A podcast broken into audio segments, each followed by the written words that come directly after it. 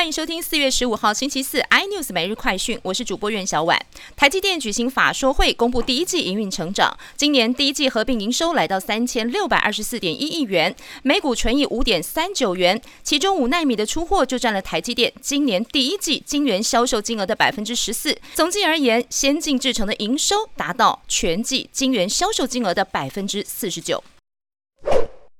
证交所公布上市公司董事平均酬金，中信金居冠，平均每位董事酬金高达新台币六千四百零八万。台积电每位董事的酬金也有来到五千四百八十九万，排名第二。国巨董事的酬金排名第三，而另外上柜公司的董事酬金文茂排名第一，可以领到一千七百五十六万。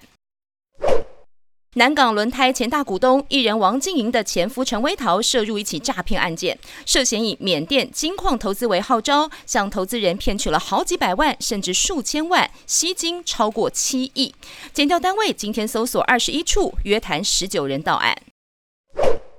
宜兰一所健康管理专科学校传出，有一名兼任的核心女医师，竟然在上课时让三十八名学生共用十二根小型采血片及针头互相抽血。这离谱事件曝光之后，校方也发表声明对外道歉，而这名女老师也立刻遭停聘。宜兰县政府卫生局已经启动调查。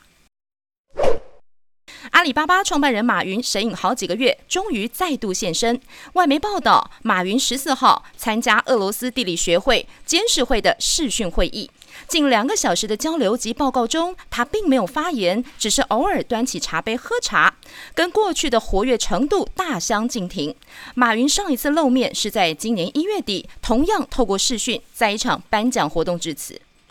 更多新闻内容，请锁定有线电视八十八 MOD 五零四 iNews 最正晚报，或上 YouTube 搜寻三立 iNews。感谢台湾最大 Podcast 公司声浪技术支持。您也可以在 Google、Apple、Spotify、KKBox 收听最新 iNews 每日快讯。